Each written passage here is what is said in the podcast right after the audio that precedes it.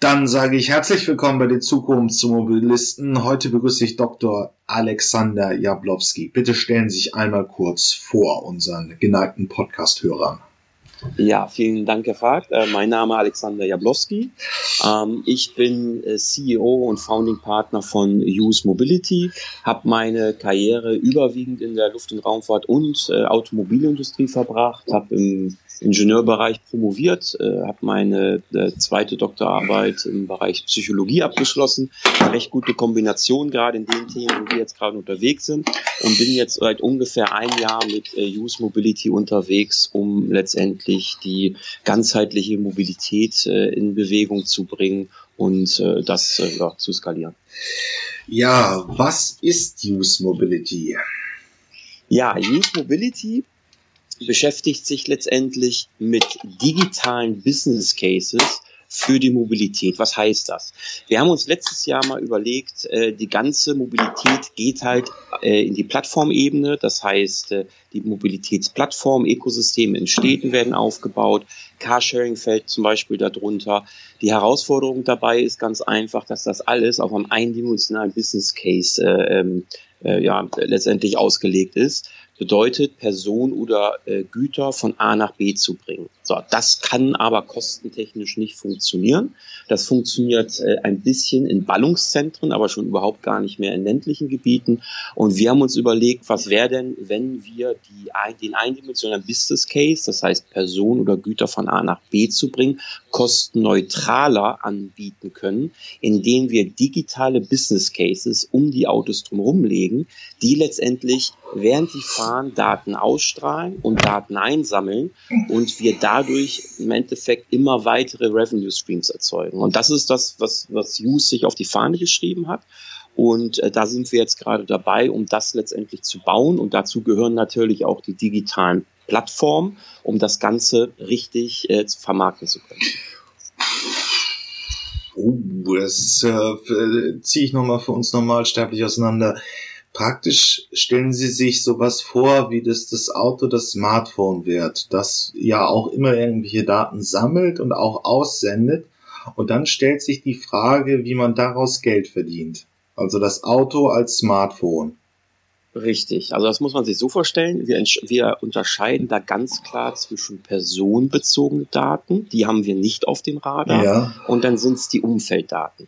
Und was wir auch nicht immer auf dem Radar haben, ist letztendlich die, die, die Fahrverhaltendaten des Fahrzeugs. Das machen die ganzen OEMs schon. Ja, das können sie auch gerne weitermachen. Wir sagen, in dem Moment, wo sich ein Fahrzeug bewegt, bewegt es sich ja in der normalen Welt. Und das bedeutet, dass man in dieser normalen Welt viele, viele Daten oder viele, viele Geschehnisse äh, letztendlich aufnehmen kann, die man im Endeffekt danach als Daten anbieten kann. Ich gebe Ihnen da ganz einfache Beispiele. Wir haben jetzt angefangen mit Daten ausstrahlen. Das heißt, äh, das ist die Use Ads Technologie. Das heißt, wir haben Werbedisplays entwickelt, die basieren auf E-Ink-Technologie. Ja, in Deutschland äh, gibt es nun mal äh, die härtesten Gesetze, dass selbstleuchtende Displays an Fahrzeugen nicht erlaubt sind. Das heißt, wir benutzen die E-Ink-Technologie und das Fahrzeug weiß durch unsere Smartbox genau, wo es ist, wie es ist und was drumherum ist. Und so können wir regional ganz genau äh, definierte Werbung ausstrahlen. Ja, da kann ich Ihnen vielleicht auch mal ein, zwei Beispiele zu nennen wenn jetzt eine Airline in einer Stadt Werbung machen möchte. Und da gibt's halt Stadtteile, in denen eventuell besser verdienende äh, Bürger wohnen. Und da strahlt man dann die Businessklasse von Frankfurt nach New York für 999 Euro aus, fährt man dann weiter in den in den ja, normalen Angestellten- oder Arbeiterbereich einer Stadt, dann kommt halt die Economy-Class-Werbung für 49 Euro von Hamburg nach München. Fängt es an zu regnen, wechselt die Werbung auch, auch keinen Bock auf Regen, fliegt mit uns in die Sonne. Ja, und so können wir aber auch das Überregionale wieder mit dem Regionalen verbinden. Wenn es jetzt 25 Grad ist und äh, ein großes Unternehmen äh, Lust hat, Eiswerbung zu machen, dann kommt die Eiswerbung auf dem Fahrzeug, da das Fahrzeug aber genau weiß, dass gerade Leute um das Fahrzeug drumherum laufen, fängt es an, die Werbung auszustrahlen, 25 Grad, auch Lust auf so ein Eis. Und da das Fahrzeug genau weiß, wo es ist, weiß es auch genau, wo es das Eis in der Nähe zu kaufen gibt. Das heißt, in der Werbung taucht gleich auf, genau 200 Meter vor dir, in dem Tante-Emma-Laden, kannst du das Eis jetzt kaufen, bekommst ein zweites umsonst und so weiter. Also das ist jetzt einer unserer ersten digitalen Cases. Und dann gibt's natürlich noch gigantisch viele Use Cases, die wir permanent weiterentwickeln. Auch nicht nur wir, wir sind silo-frei denken. Das heißt, wir arbeiten mit ganz vielen Unis, mit Startups zusammen, so dass wir Daten aufnehmen können. Das hat Wetterdaten, Emissionsdaten, Akustik. Also da ist wirklich wirklich der, dem Horizont keine Grenzen gesetzt. Wir haben eine lustige Anfrage aus Moskau bekommen könnt ihr für uns nicht äh, Gas erriechen in der, in, in der Luft, ja, weil in Russland hat man halt die Herausforderung, viele Wohnungen werden da noch mit Gas beheizt und das passiert öfter mal im Winter, dass solche Wohnungen in die Luft fliegen. Und deswegen hat man uns gefragt, können Sie für uns eine Sensortechnologie äh, mitentwickeln, die Sie bei Ihnen in die Technologie integrieren, um, um Gas in der Luft zu detektieren um dann mit einem feineren Sensor herauszufinden, aus welchen Häuserzügen kommt denn dieses Gas, um dann dementsprechend schnell ein Signal zu geben, damit man reagieren kann. Also all solche Use Cases werden wir Stück für Stück immer weiter in unser System integrieren. Und das bedeutet letztendlich, wir haben ein Fahrzeug und am Anfang hat dieses Fahrzeug dann einen digitalen Case, das heißt Werbung ausstrahlen. Und dann werden mit diesen Use Case Entwicklungen immer weitere Datencases auf das Auto draufgesetzt und mit jedem weiteren Datencase können letztendlich Daten eingesammelt werden und die dann aufgearbeitet werden und verkauft werden. Also wenn man das sich, äh, das ist ja das große gesellschaftliche Versprechen, was wir so ein bisschen jetzt hören in, in 2019 äh, das wäre kostenloser ÖPNV. Oder er würde sich zu großen Teilen über Werbung decken. Ich bin ja dann immer so ein Fan von kostenneutraler zu sprechen. Ja, das Ziel ist ganz klar, kostenlose Mobilität. Warum ist das so? Wir wollen ja wirklich einen ganzheitlichen Mobilitätsansatz haben, um einfach nachhaltiger zu werden, emissionsfreier zu werden. Das funktioniert aber ja auch nur, wenn wirklich jeder Mobilität nutzen kann.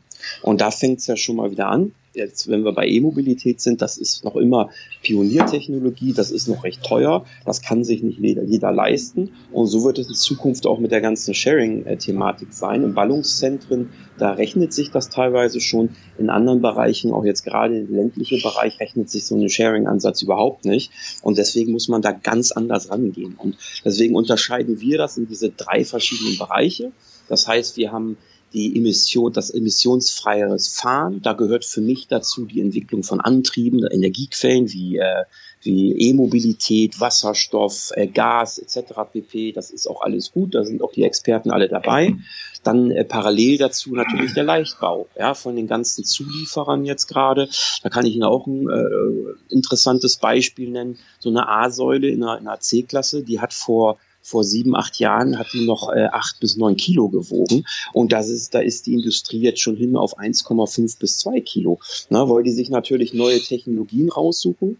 Äh, das kommt aus dem Meer, Meeresbiologischen Forschung, Forschungsinstitut in Bremerhaven. Die haben sich über 2000 verschiedene ähm, Objekte im Meer angeguckt, Muscheln, Korallen, und haben daraufhin Leichtbautechnologie entwickelt, die das Auto sehr viel leichter macht. Also so viel zu diesem emissionsfreieren Ansatz. Dann kommt für mich äh, das funktionale und nachhaltige Fahren. Da gehört das Autonome dazu, das heißt die autonome Technologie, wo auch gerade die deutschen OEMs recht recht federführend sind oder auch die Startups drumherum. Dann die Multipurpose-Fahrzeuge. Ja, ein Fahrzeug wird in Zukunft, weil es ja nicht mehr besessen wird, wird ganz viele verschiedene äh, Purpose haben. Ja, das heißt, das wird verwendet, um irgendwelche Güter zu transportieren, Personen zu transportieren. Das äh, wird sich vielleicht selbst verändern müssen. Das ist ja dieses Schlagwort Morphing ja, von Fahrzeugen, dass sie selber ihre Form verändern können. Da ist zum Beispiel der Professor Ian Hunter äh, vom MIT recht federführend bei, mit dem wir ein paar Projekte haben. Und dann kommt als dritte Komponente bei der nachhaltigen Mobilität natürlich die Mobility-Ökosysteme dazu. Ja, das heißt, dass wirklich Mobilität als, als, als ganzheitliches System, ob man jetzt einen Elektroroller, ob man Pkw, ob man was auch immer haben möchte, dass man das über eine Plattform äh, sich, ähm, sich letztendlich buchen kann. Da äh, gibt es auch noch so einige Hürden, weil man will ja wirklich die Mobilität in der Sekunde haben, wo man sie auch braucht. Das funktioniert jetzt gerade einfach noch nicht. Da ist der Sozial äh, Forscher Professor Klee in Berlin äh, recht gut unterwegs bei, mit dem wir uns da auseinandersetzen. So, und jetzt kommt aber die dritte Komponente, die sich eigentlich die ganzen Experten da draußen noch nicht so richtig angeguckt haben. Das ist die ganz, das ganzheitliche Fahren. Weil das Ganze macht ja wirklich nur Sinn, wenn jeder Mann auf diesem Planeten ja, Mobilität nutzen kann. Erst dann können solche Systeme und Plattformen wirklich effizient ausgebreitet werden und dann auch das autonome Fahren äh, umgesetzt werden. Und da kümmern wir uns jetzt halt drum. Das heißt, wir sind einer der Pioniere, die sagen, um ganzheitlich Fahren für jedermann anbieten zu können, muss es letztendlich in Richten kostenneutral gehen. Und deswegen sind wir, haben wir halt angefangen mit den digitalen Cases, die man als äh, Zielvorstellung an jedes Fahrzeug anbringen kann, damit dann mit diesem Fahrzeug Daten eingesammelt werden. Und das ist auch nochmal eine wichtige, äh, ich denke mal, wichtige Komponente dabei, dass Daten ähm, Cashflows generieren können. Da, gibt es ja viele, die es bewiesen haben. Ja, da sind wieder die Trend, die Trendnamen äh, wie Facebook zum Beispiel oder auch Tesla. Wenn man mal einen Tesla gekauft hat, der untere Drittel von so einem Vertrag ist eigentlich gar nicht der Kauf des Fahrzeuges. Das ist letztendlich der Vertragswert für die Abtretung der Daten, die mit diesem Fahrzeug äh, gesammelt werden. Und da gibt's Unternehmen, die heißen dann nicht Tesla, das hat der Elon Musk äh, recht äh, gut gemacht. Das hat ein anderes Unternehmen gebracht. Die machen Milliarden Umsätze mit diesen Daten.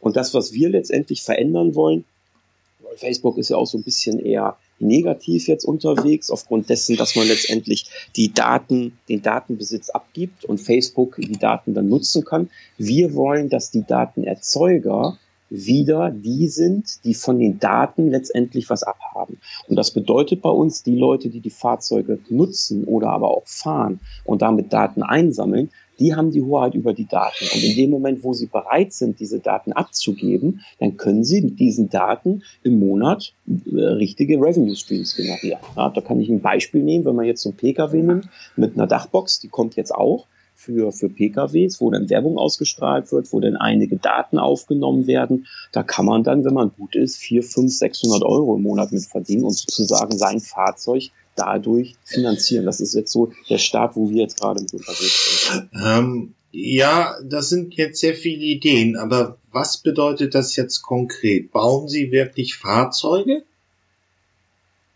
Nein, also was Fahrzeugbauer sind wir nicht. Ja. Wir sehen, wir, wir sehen uns natürlich so, wir bauen die Technologie, um diese Datencases an Fahrzeuge anzubringen.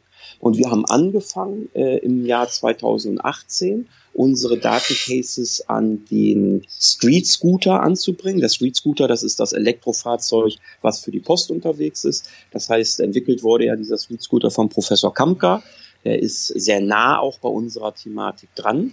Und das haben wir genommen als sozusagen Proof of Concept. Damit haben wir bewiesen, dass es funktioniert im Jahr 2018 und Anfang 2019, äh, dass wir diese Datencases, das heißt die Werbesysteme und die Dateneinsammelsysteme in diese Fahrzeuge eingebaut haben. Was wir aber gelernt haben, ist, E-Mobilität ist großer Teil der Zukunft, aber die Welt ist immer noch nicht so richtig ready dafür.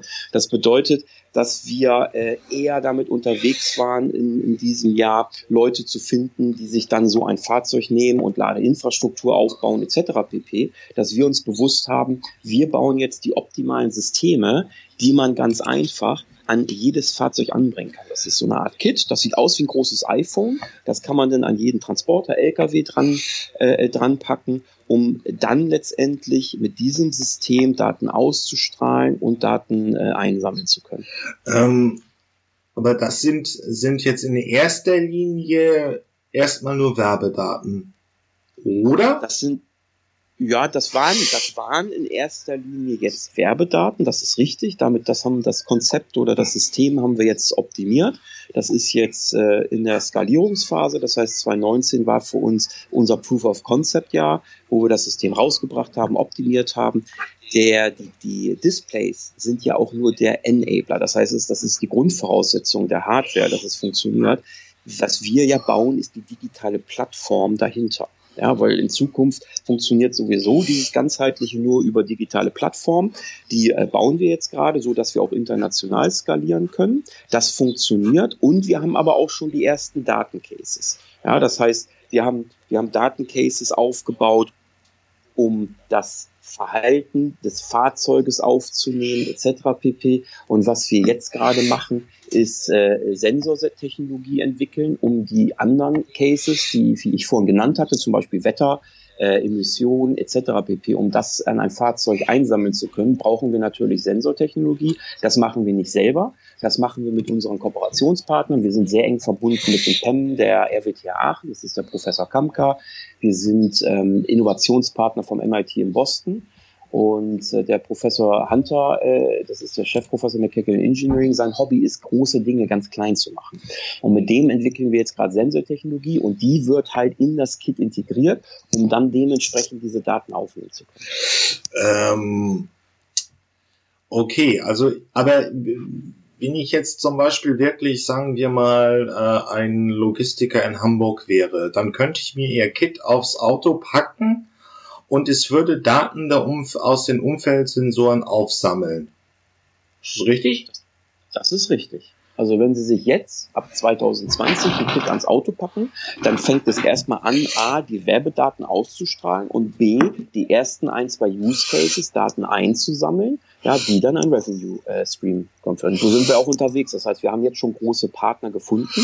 Wir gehen jetzt in 2020, gehen wir in Deutschland in unsere Skalierungsphase. Das heißt, wir bringen dann 1000 bis 1500 Systeme auf die Straße. Das natürlich mit äh, Flottenpartnern, also da kann man sich ja schon denken, da gibt's große ja. Unternehmen, die mit äh, Tausenden von Fahrzeugen unterwegs sind. So, und die finden das natürlich recht interessant, weil wenn man sich das genau überlegt, und das Proof of Concept haben wir jetzt hinter uns, können wir damit Fuhrparkkosten in Zukunft neutralisieren, was ja der größte Kostentreiber bei solchen Unternehmen ist. Ähm, und, aber es muss eine Plattform mitgedacht werden, weil gehen wir mal davon aus, ich bin jetzt Logistiker in Hamburg, ich habe ein Fahrzeug, und wenn es nach Osnabrück fährt, sind da, müssen da andere Daten aufgenommen werden, um eine Zielgruppe, äh, zielgruppengerechte Werbung für Osnabrück aufzubauen.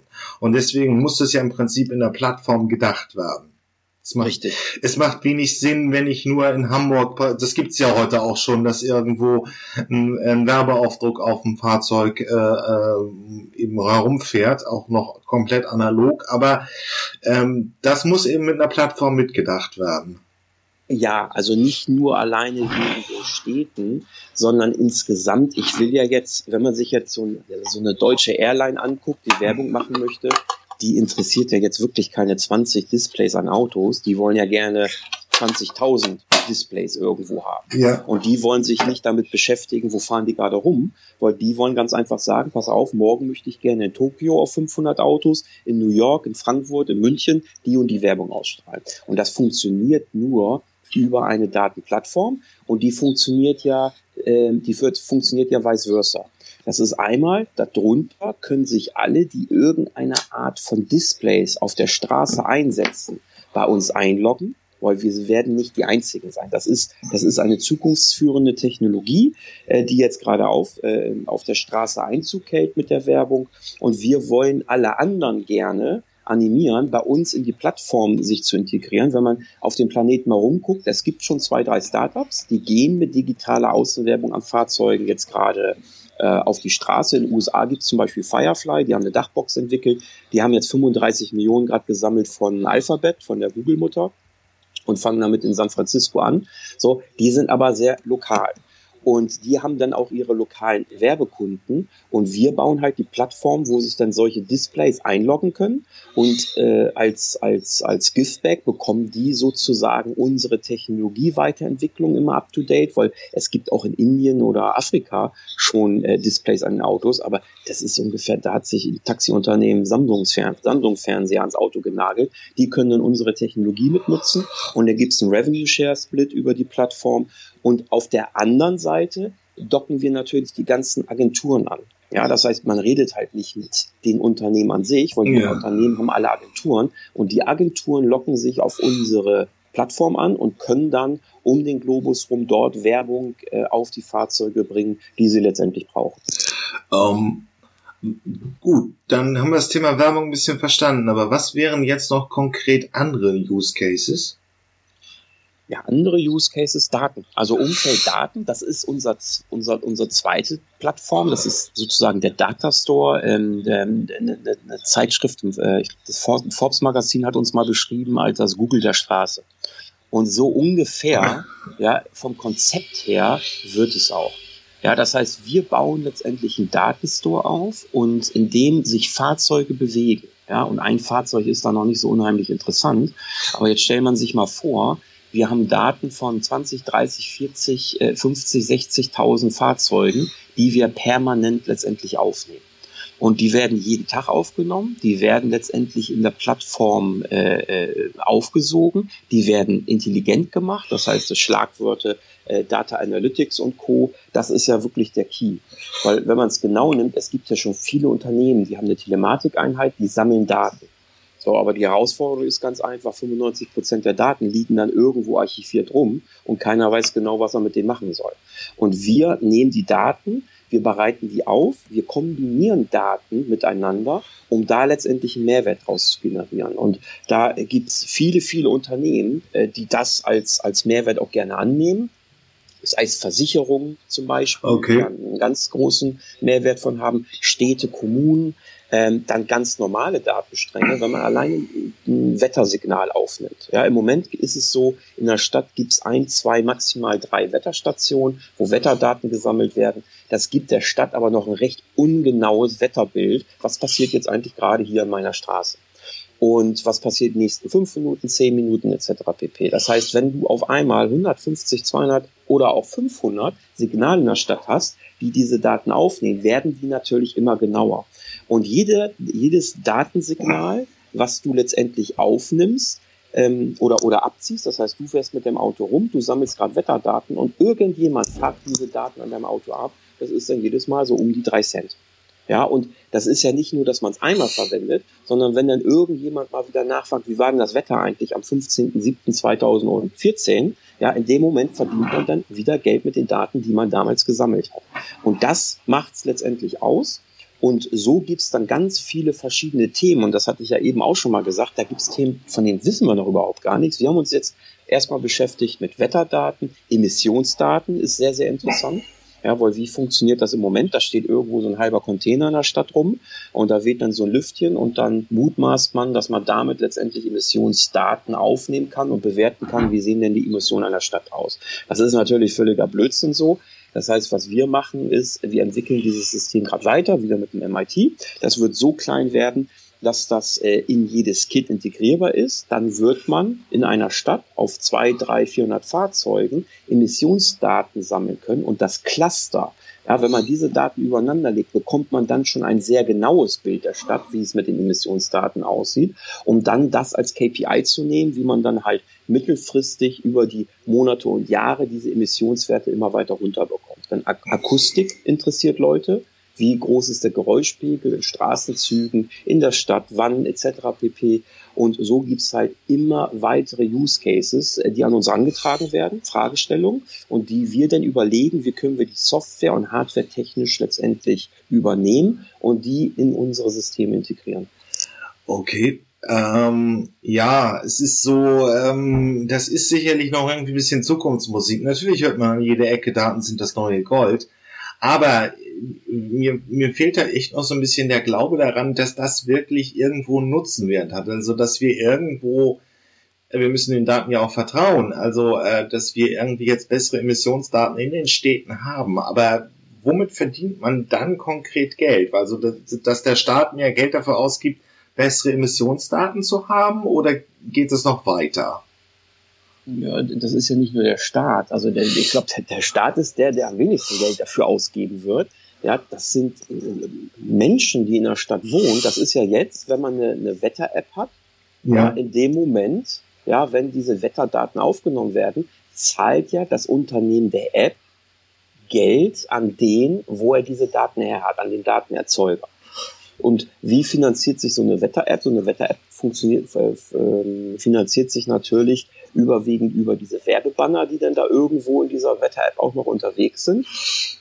Und äh, so kann der Endnutzer letztendlich diese Daten nutzen. Und wenn ich jetzt als Endnutzer bei mir zu Hause wissen möchte, wie ist denn das Wetter genau jetzt bei mir zu Hause, in den nächsten zwölf Stunden.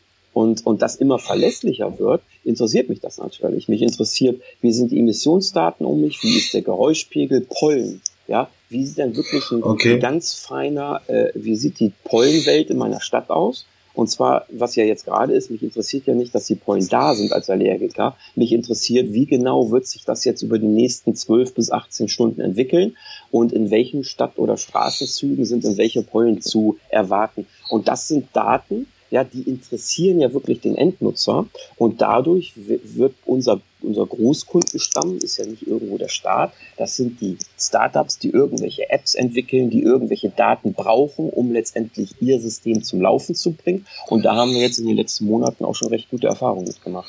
Okay, also im Prinzip das, was wir jetzt so ansatzweise wenigstens schon sehen, dass das äh, Datenservice es einfach gibt bringen Sie auf die Straße. Kann. Das bringen wir auf die Straße und machen es intelligent. Ja, das, das, wie gesagt, das Stichwort Datenanalytics ist, glaube ich, einer der wichtigsten. Im Moment ist es halt so, da wird eindimensional in der Wetterstation, da wird die Temperatur gemessen, da wird der Luftdruck gemessen und das wird dann sehr eindimensional an die App-Provider verkauft. Und wir wollen halt diese gesamten Datenstränge aufarbeiten und immer intelligenter machen. Das ist, ein Beispiel ist für Versicherungen, wenn irgendwo ein Unfall stattgefunden hat, na, da muss man nicht mehr viel rekonstruieren, sondern dann kann man über das System ja, rausfinden, was war eigentlich genau in der Sekunde und in die Minuten vorher an dieser an, an dieser Gegebenheit äh, gerade los. Ja, und das hat mit Straßenbegebenheit zu tun, mit Verkehr, mit, mit allem drum und dran, um da wesentlich genauer rauszufinden, was war jetzt eigentlich die Ursache, ja, dass diese Situation dort überhaupt eingetroffen ist. So, das ist so das Endspiel ja, was wir machen wollen. Und wir fangen jetzt gerade halt an, diese eindimensionalen Cases, das heißt Wetter etc. pp. Äh, aufzubauen, zu sammeln um da dann im Hintergrund diese Daten immer intelligenter aufbereiten zu können, um einfach ein ganzheitliches Bild zu, zu erschaffen. Okay, da haben wir es jetzt ein bisschen mehr verstanden. Aber es gibt ja dann noch ein paar andere Ansätze. Wie muss ich mir das verstehen, dass, dass, ähm, dass Fahrzeuge immer individueller, immer modularer werden? ich glaube, es ist so ein bisschen ja die Idee, wir nutzen fast alle unsere Autos irgendwie morgens von, von, acht, von sieben bis acht und abends von vier bis fünf und sonst steht das die ganze Zeit irgendwie herum. Wo wollen Sie sich da einbringen? Na, wo, wo, wo wollen wir uns da einbringen? Das ist ja immer alles noch so ein bisschen dieses Zukunftsgespräch. Ja. ja. Und wo, wo klinke ich, ja, wo klinke ich nicht, wo, wo klinken wir uns da ein? Wir sind ja hier bei den um, ähm, Zukunftsmobilisten, deswegen. Ja, ja, genau, ja, aber ich habe wirklich ein bisschen, weil es ist ja immer Straße über autonom etc. Dann kommt es jetzt, ja. Das ist ja wirklich Monopoly. Äh, Ob es jetzt in 15 Jahren kommt, dann kommt es drauf an, wo, Ballungszentren, ländlich etc. pp.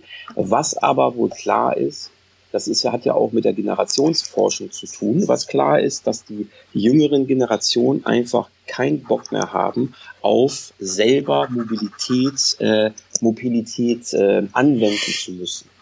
Ja, das bedeutet, vom MIT gibt es eine interessante Studie, jeder, der jetzt gerade unter sechs Jahre alt ist, wird keinen Führerschein mehr machen.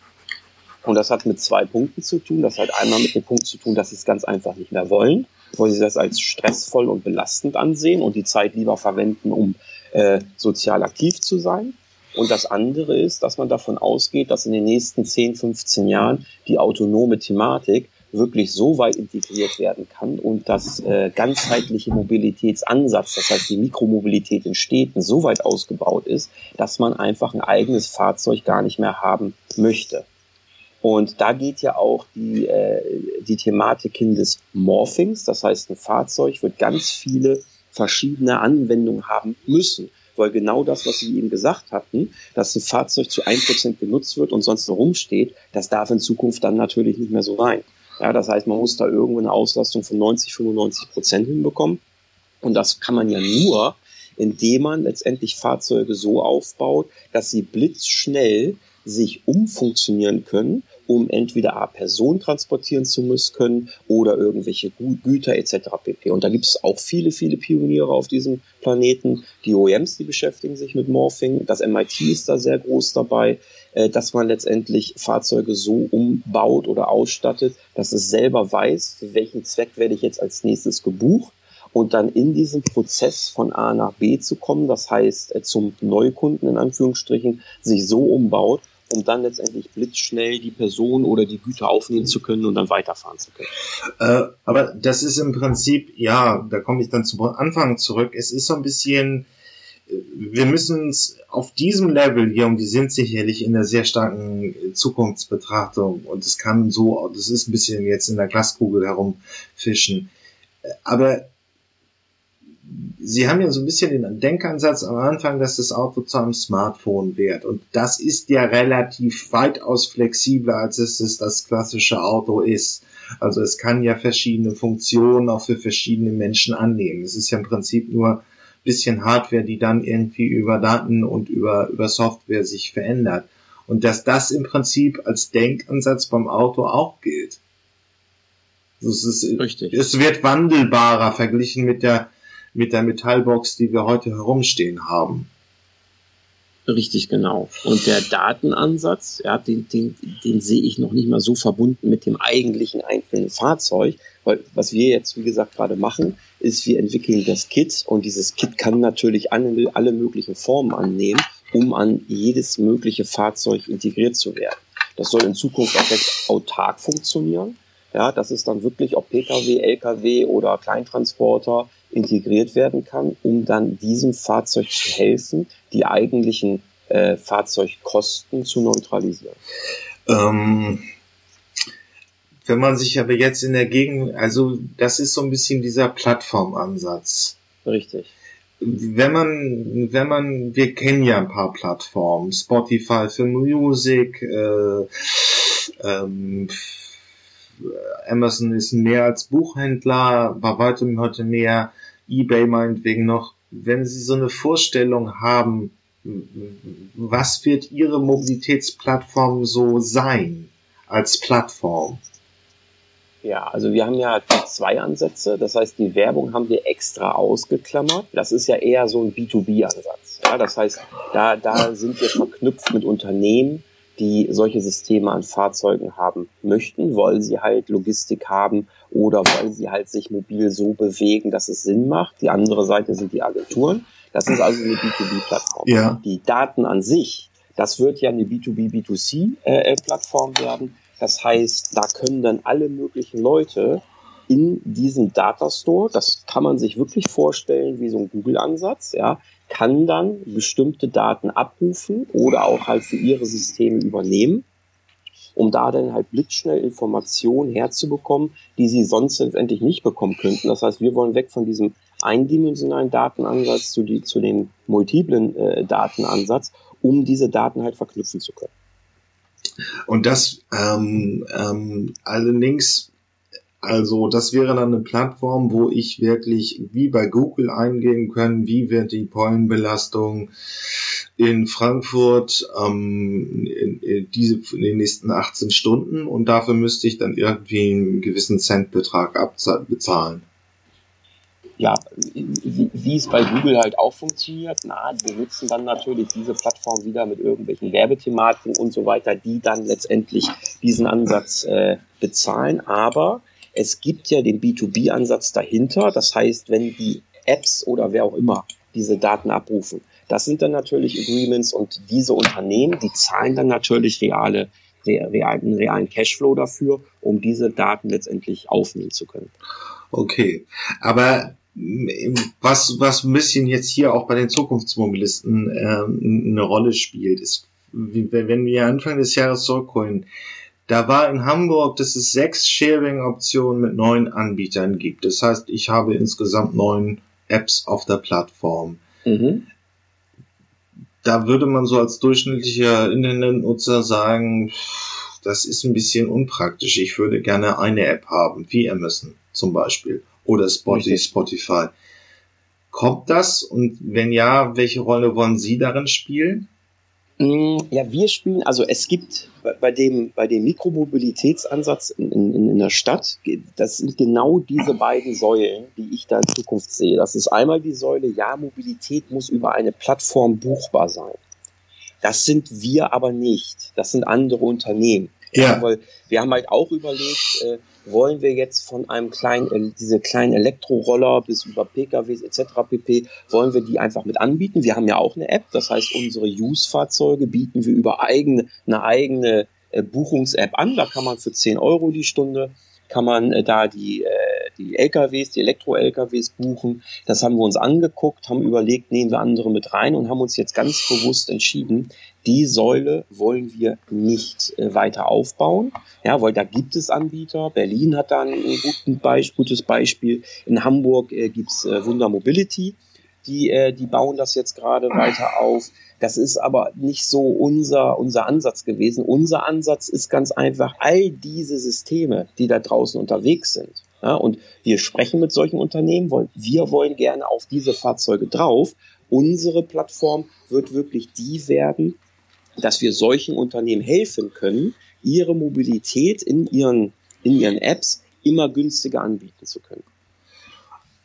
Das, also, dass man praktisch ähm, sich ein Sharing-Fahrzeug vom Fahrrad bis zum Roller übers, ähm, und was weiß ich alles noch holt und dann praktisch eben weniger zahlen muss, weil Werbung drauf läuft. Individuell. Weil Werbung drauf läuft, weil Daten eingesammelt werden. Ja. Genau, das ist ja der Grundprinzip, wo wir hinwollen. Wir wollen halt nicht diesen Facebook-Ansatz, Facebook du bewegst dich mit dem Auto, wir packen da was drauf und äh, du gibst in dem Moment alle Daten unentgeltlich ab und das war's, sondern bei uns soll der Datenerzeuger letztendlich mitverdienen. Und mitverdienen bedeutet jetzt im ersten Step, die Mobilität soll immer kostenneutraler werden. Das heißt, umso mehr Cases wir in ein Auto anbringen können, umso kostenneutraler wird die Mobilität. Und das Endgame ist natürlich, dass man sich dann so ein Fahrzeug irgendwie suchen kann oder nimmt und das Fahrzeug refinanziert ist durch, ähm, durch die Daten, die man sammelt, in dem Moment, wo man es benutzt. Okay. Äh, ist eine schöne Vorstellung, aber da muss ich ja dann irgendwie so als skeptischer Journalist oder Podcaster ähm, nochmal einen Zeitstrahl ranpotten. Wann, wann werden wir das so in der Fläche in Deutschland sehen? Also als skeptischer Journalist oder zu einem skeptischen Journalisten kann ich Folgendes sagen. Ja. Wir haben uns natürlich in 2019 ganz extrem mit der Technologie beschäftigt und wir haben, wir nennen es Proof of Concept, wir haben uns eine Stadt rausgesucht, in der wir letztendlich äh, Systeme aufgebaut haben an Fahrzeugen und damit unterwegs waren. Und 80 Prozent davon war Werbethematik. Und da sind wir dahin gekommen, dass sich diese Fahrzeuge nach ungefähr dreieinhalb Monaten getragen haben. Das heißt, diese Fahrzeuge fahren jetzt kostenneutral rum. Das bedeutet, die Kosten des Fahrzeuges werden im Monat schon ähm, äh, äh sie werden übertroffen von den Werbeeinnahmen, die wir haben, äh, in denen sich die Fahrzeuge bewegen. Das war unser Proof of, of Concept. Und im Jahr 2020 gehen wir jetzt mit den, mit den sogenannten Kids auf die Straße und wir planen in 2020 äh, um die 1000 bis 1500 Systeme äh, auf die Straße zu bringen. Und da reden wir jetzt über die Werbetechnologie.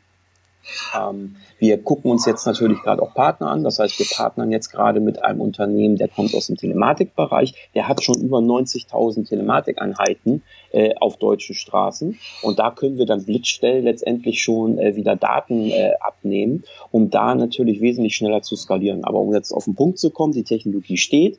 Und im Jahr 2020 werden wir 1000 bis 1500 Systeme in Deutschland erstmal in Ballungszentren. Ja, Ballungszentren, das sind Städte wie, wie Hamburg, wie Köln, wie München, wie Berlin auf die Straße bringen, um dann immer weiter zu skalieren, weil man braucht ja gerade für die Werbeskalierung die zwei Ansätze. Einmal braucht man die, die, die Flotten, um die Systeme anzubringen. Und dann braucht man natürlich die Werbepartner, die bereit sind, für diese Systeme Werbung zu zahlen und deswegen halt in dem Radius 1000 bis 1500 Systeme in 2020. Ähm, aber das, also die, die Zahl finde ich schon noch sehr beeindruckend. Ähm, wenn ich jetzt so sagen wir beim Transporter, sagen wir mal 400 Euro Betriebskosten im Monat habe, ist nach drei mhm. Monaten wirklich diese 400 Euro weg und ich verdiene damit Geld. ich bin im Plus. Das ist richtig.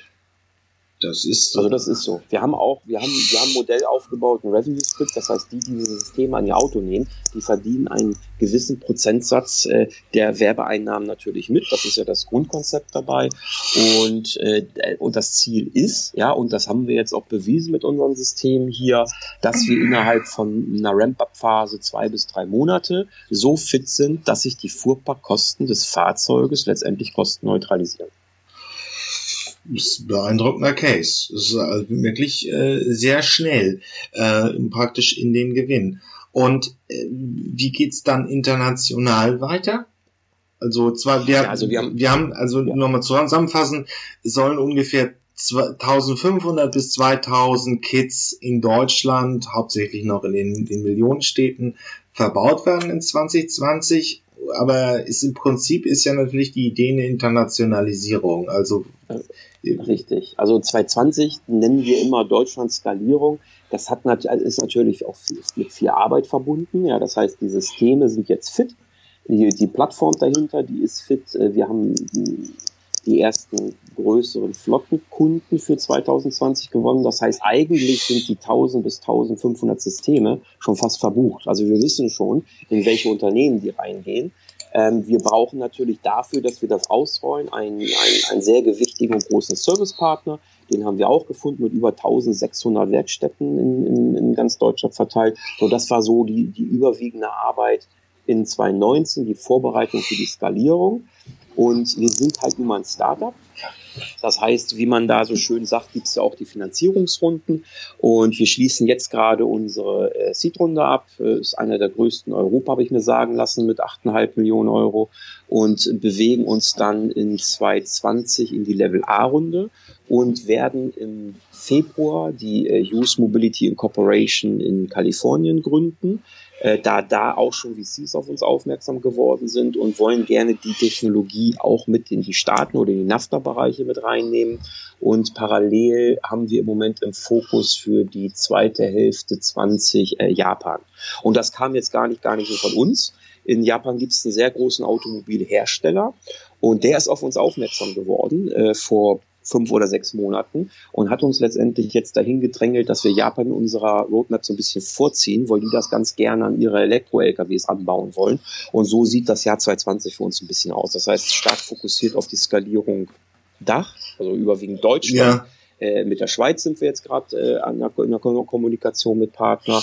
Dann USA-Ansatz, äh, da wollen wir bis Ende des Jahres äh, auch schon so um die 50 bis 100 Systeme haben, um einfach mal an die, an die äh, großen Unternehmen rangehen zu können. Die Technologie ist eine andere in, ähm, in den USA, weil Europa halt die härtesten Gesetze hat mit der E-Technologie. In allen anderen Ländern kann man die Leute zuballern mit, äh, mit selbstleuchtenden äh, Displays. Das ist schon irre und Bewegbilder. Das heißt, da kann, können wir noch sehr viel mehr machen als das, was wir in Europa machen können. Und so sieht ungefähr das Jahr 2020 für uns aus. Ah, okay. Ähm, wenn Sie dann noch ein bisschen weiter drüber hinaus denken müssen, was soll in den nächsten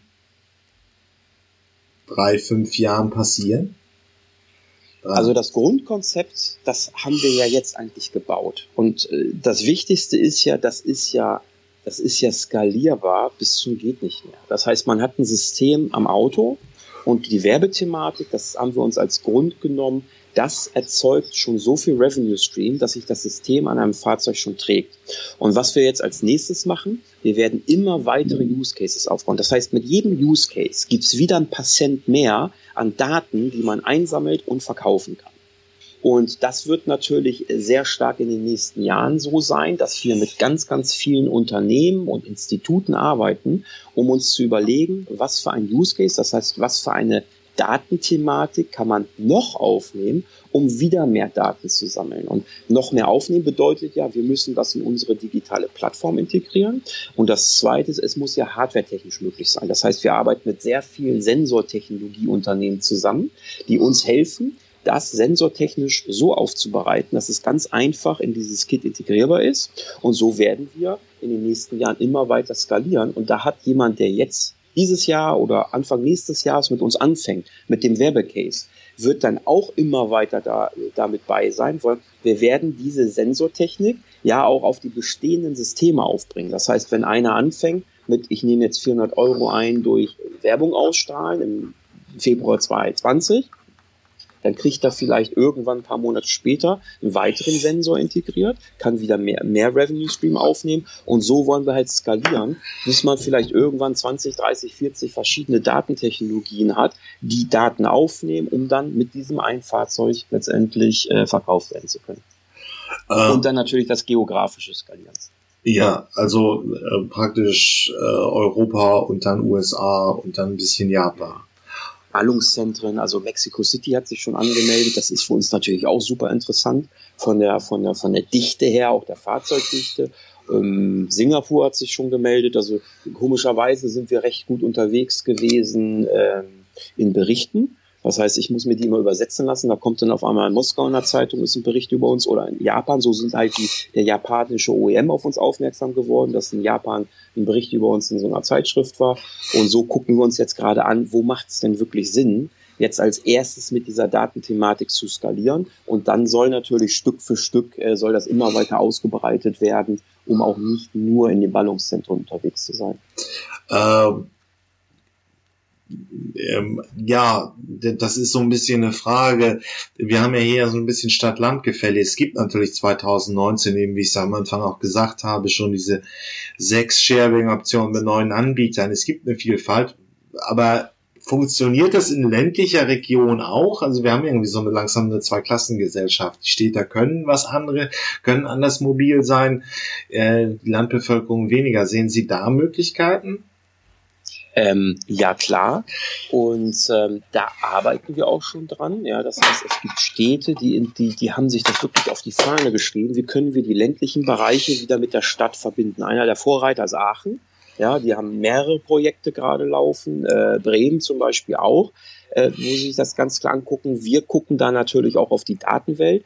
Bei der Werbung ist es natürlich so, das kennt man auch aus allen anderen Bereichen, diese Tausender Kontaktpreis-Thematik. Natürlich verdient man auf einer Königsallee, wenn man in Düsseldorf, auf der Kö, wenn man da Werbung ausstrahlt, mehr, als wenn man da irgendwo in Pusemuckeldorf äh, Werbung ausstrahlt. Da verdient man nämlich fast gar nichts. Ne? Das heißt, die Werbetechnik wird da schon schwieriger sein mit dem ländlichen, aber die komplette Datenthematik, ja, das muss ja ganzheitlich sein die, die, die, Leute wollen natürlich dann gerne ein globales Netz haben, um zu gucken, wo ist dann jetzt gerade was gewesen, ob jetzt Wetter etc. pp. Und mit dieser Datensensortechnologie an den Fahrzeugen sehen wir sehr wohl Möglichkeiten, auch kostenneutralere Mobilität in ländliche Gebiete zu bekommen. Das wird aber allein nicht reichen. Da muss natürlich auch ein Konzept hinterstehen der Mobilität. Ja, wo, wo, wofür werden die Fahrzeuge überhaupt genutzt? Sind das Fahrzeuge, die dort auf dem Land verankert sind oder im ländlichen Gebiet, um dort einfach nur zu fahren? Oder werden größere Unternehmen aus der Stadt dort Mobilität zur Verfügung stellen, weil die genau wissen, wenn diese Leute Mobilität haben, dann werden die auch zu unseren Läden fahren. All das ist jetzt gerade diese Riesendiskussion in den Städten, wie man das am besten verbinden kann. Aber das sehe ich auch als einer der größeren Herausforderungen, wirklich dieses ganzheitliche System auch auf die ländlichen Gebiete ausbreiten zu können. Ja. Ja, zum Abschluss. Sie sind jetzt so wirklich ein sehr großer Innovator in der Zukunftsmobilität. Also wir bringen, machen das Auto immer mehr zum Smartphone. Es wird praktisch Morfinger, es wird nicht mehr diese Metallkasten, sondern so ein Datenträger, der Daten sammelt und äh, äh, Daten ausgibt und dadurch eben auch ein Geschäftsmodell wird. Wie schauen Sie jetzt so auf die, die klassischen OMMs und auf die Automobilindustrie insgesamt? 2019 ähm, macht sich ja langsam große Sorgenverhalten auf verschiedenen führenden Köpfen breit, was so die Zukunft der Autoindustrie angeht. Ja, also das, das, das, das, das ist im Moment wirklich ein, ein, eine sehr interessante Frage. Also ich glaube, ich glaube, dass nicht nur die deutschen OEMs, ja, sondern auch alle anderen OEMs sich einfach zu lange ausgeruht haben auf dem, was sie wirklich können, Masse produzieren. Ja, das heißt, die Innovationskraft ist aus diesen Unternehmen äh, rausgegangen, rausgeflossen. Das sind jetzt eher kleinere Unternehmen, das sind die sogenannten Startups, die wirklich die Innovation bringen. Und ich glaube, das wurde die letzten fünf bis zehn Jahre nicht so richtig ernst genommen. Und jetzt gerade ist man gerade in so einem, so, so einem Auf Aufwachmodus, um zu versuchen, wie können wir innovativer werden. Und man sieht ja auch, wie sich die OEMs alle umbauen ja, die gehen ja wirklich in Richtung Mobility as a Service. Ja. Und weil, weil denen einfach bewusst geworden ist, diese eigentliche Produktion von Fahrzeugen, ja, also erstmal wird sich das gigantisch verändern, weil ein Fahrzeug, so wie es in Zukunft gebraucht wird, ist kein Zug, ist kein Fahrzeug mehr, was vor 10, 15 Jahren gebaut ist. Das hat was mit Materialien, das hat was mit äh, mit den Komponenten an sich zu tun. Das hat was mit dem Crash-Verhalten zu tun, wenn das autonome Fahren in Städten eingezogen ist. Da wissen Sie, da werden Sie nicht mehr Vorreiter sein. Und ich glaube, die haben ein Riesenproblem, äh, darüber nachzudenken, dass sie eventuell irgendwann nur noch Zulieferer sein werden der Hardware. Und deswegen bauen sich diese Systeme gerade um. Ich glaube, es ist noch nicht zu spät. Ich glaube, wenn man das jetzt, ähm, wenn man das jetzt richtig angeht und silo-freier denken wird, ja, dass man dann eine Chance hat, sich wirklich zu transformieren. Das Ganze wird fünf bis zehn Jahre dauern. Ähm, ich mache mir halt gerade bei den deutschen OEMs auch speziell Sorgen, dass sie doch noch immer sehr silo-denkend sind. Das heißt, sie versuchen das, was sie an Wissen haben, auch für sich zu behalten und lassen da sehr wenig Einblicke rein. Und die Zukunft besteht aber aus silofreien Zusammenarbeiten. Und da sind einfach kleine Unternehmen besser bei. Und deswegen werden die, man nennt sie ja immer so ein bisschen Schnellboote, deswegen werden die jetzt auch sehr schnell die Innovation bringen. Und ich glaube, noch ein sehr großer äh, Schmerz werden in der Zukunft, wenn sich die großen Unternehmen jetzt nicht schnell öffnen und äh, eher im Netzwerk arbeiten werden. Und Deutschland hat dann ja auch noch mal ganz speziell ein Problem. Das ist das Problem des Wagniskapitals. Das heißt, Startups von Haus aus haben Startups halt keine Finanzierung, sie müssen finanziert werden.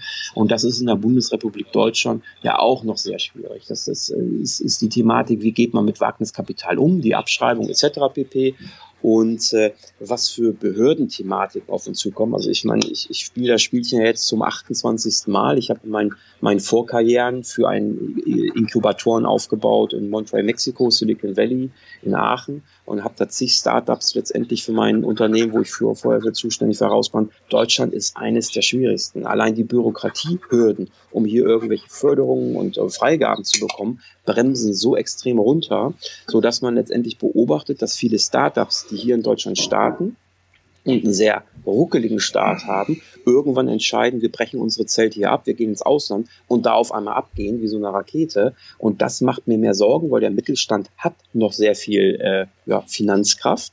Ja, aber die Innovationskraft, die flüchtet jetzt gerade. Und das muss man hinbekommen. Und wenn man das hinbekommt, dann wird das alles in die richtige Richtung gehen.